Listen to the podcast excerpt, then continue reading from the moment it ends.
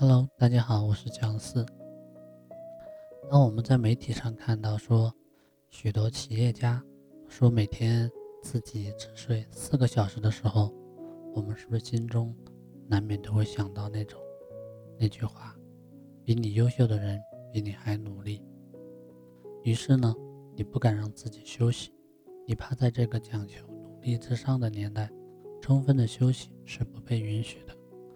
我们假日做着平日没做完的工作，而平日呢，又因为假日没有得到充分的休息，而导致生产力降低，所以又迫使将应该要完成的工作延至周周末再完成。这样的恶性循环会导致我们对职场产生倦怠感。那么今天我要告诉你，不要再被鸡汤骗了，休息。不仅仅只是为了消除疲劳感，它关乎你的一切。首先，我们来说名人他是怎么样看待睡眠这件事情。特斯拉和 SpaceX 的 CEO 埃隆·马斯克坚持不在睡前的六个小时进食任何有咖啡因的食物。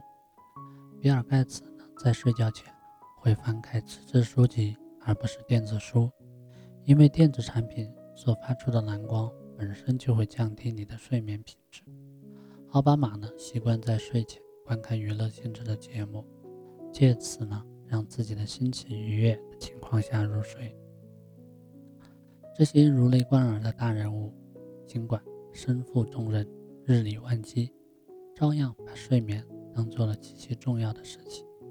他们了解睡眠对于一个人的思考、情绪反应。健康的影响，我们常常落入一种不自觉的陷阱。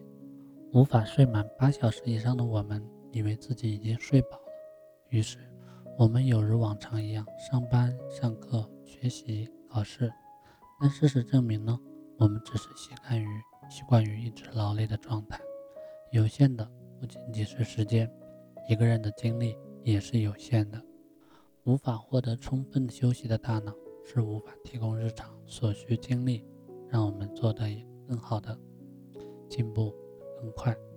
于是呢，二十年过去，你也只是把一年的东西重复了二十次，最后你得到了新的称号——职场老油条。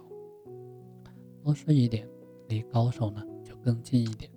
成为高手呢有很多方法，比如说专注目标、独到的眼光、刻意去练习。持续学习等等，我听过，但都学不会。唯独多休息这一项，我执行的很彻底。最有生命力的一年，作者克里斯贝里说：“少睡一小时的代价是赔掉两小时的生命力时间。纵使呢，你有多到做不完的代办事项，早点休息，早点起床，再接着去完成，才是聪明的做法。”一九五零年代呢？人们把四分钟跑完一英里当做人类极限的挑战。英国田径选手班尼斯特在挑战这项世界纪录之前的两个礼拜，放下了所有的训练，到山上与朋友相聚在一起，让身心完全脱离跑步这件事。在比赛前三天呢，做一些轻量的训练。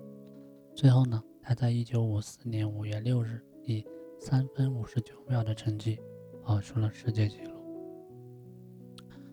在这个崇尚埋头苦干、短期出成果、逼到极限的社会里面，休息是需要勇气的。我们读过了太多的鸡汤，比如说，成功就是你坚持不住的时候再坚持一下。我们始终抱着一种谬论，觉得自己不持续努力工作就会被超越。在这样的价值观熏陶之下，我们只记得拼命的工作，却忘记了自己怎么样。聪明的工作，而且不知为何，很多人把努力工作和加班混为一谈。难怪马云会说，拼命工作的人最懒惰，因为他从来不思考如何工作。创意与休息，累到像条狗，哪来的创意呢？大脑结构太多太复杂，我无法理解，也无法说明。但是呢，请你想象一下。当你正在努力的写稿、赶案子的时候，大脑可运作的系统可称作执行系统。而当你在泡澡或者散步的时候，大脑的运作系统就会切换成预设系统，而这套预设系统是将你的潜意识浮上台面的途径。而几乎所有富有创造性的想法都是来源于这里。保护好这套系统的运作，也就确保了自己能将吸收到的知识充分的消化，并释放出具有创造性的想法，也就是让自己与众不同的地方。充分的发挥出来。商业及心理学教授亚当·欧特致力于研究屏幕对人类的影响。他将成年人如何使用每天二十四小时做了一份简报。深蓝区域呢是睡眠时间，浅蓝呢是为工作时间，湖蓝呢是我们花在日常琐事上的时间，比如说洗碗、洗衣服、送小孩上下学等。而白色区域呢，是我们的私人时间，你可以花在任何具有价值的点子上面。然后呢，红色呢就表示你被屏幕所占据的时间。当我们所有的空闲时间都被电子屏幕所占满的时候，人类的创意也将消失殆尽。麦克阿瑟天才奖得主 Mary 马兰汤纳。是，你为成千上百件事情忙到焦头烂额的时候，不会出现好点子。好点子是休息时、洗澡时、陪孩子玩小火车的时候才出现的。别怕自己放呆、放空。我看过太多次，人们将手机打开又放下，觉得无聊又将手机拿出来，只为了在人群中不显得孤单。我们如果长期让自己习惯了无法静下心来休息时，大脑。就没有时间处理你所吸收的知识。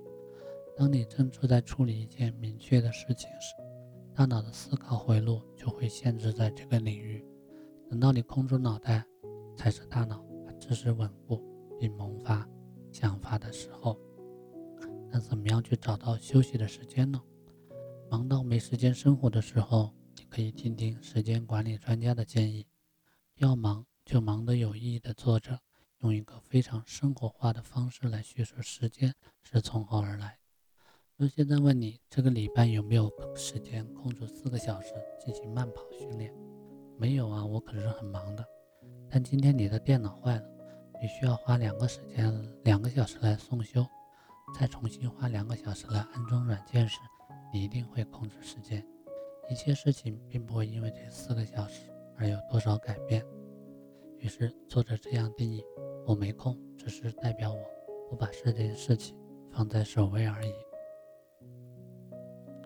他建议呢，每个对生活有期许的人，可以在每个礼拜五的下午的时候，根据三个项目：工作、亲友、自己来安排要做的事情，并且呢，将这些事情安插在下个礼拜的空闲时间里面。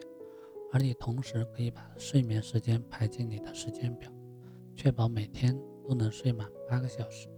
你可以原本计划在晚上完成的任务挪到出门上班前，例如跑步或洗衣服，避免超时工作。工作的确占据人生中非常重要的一部分，但千万不要落入做不完还有周末的陷阱。我们心中若觉得总有个后备方案可以支援时，就无法在正常上班时间内发挥最高的产能。你只有提早决定重要的事情要在什么时候完成，才能够将生活调整你想要的样子。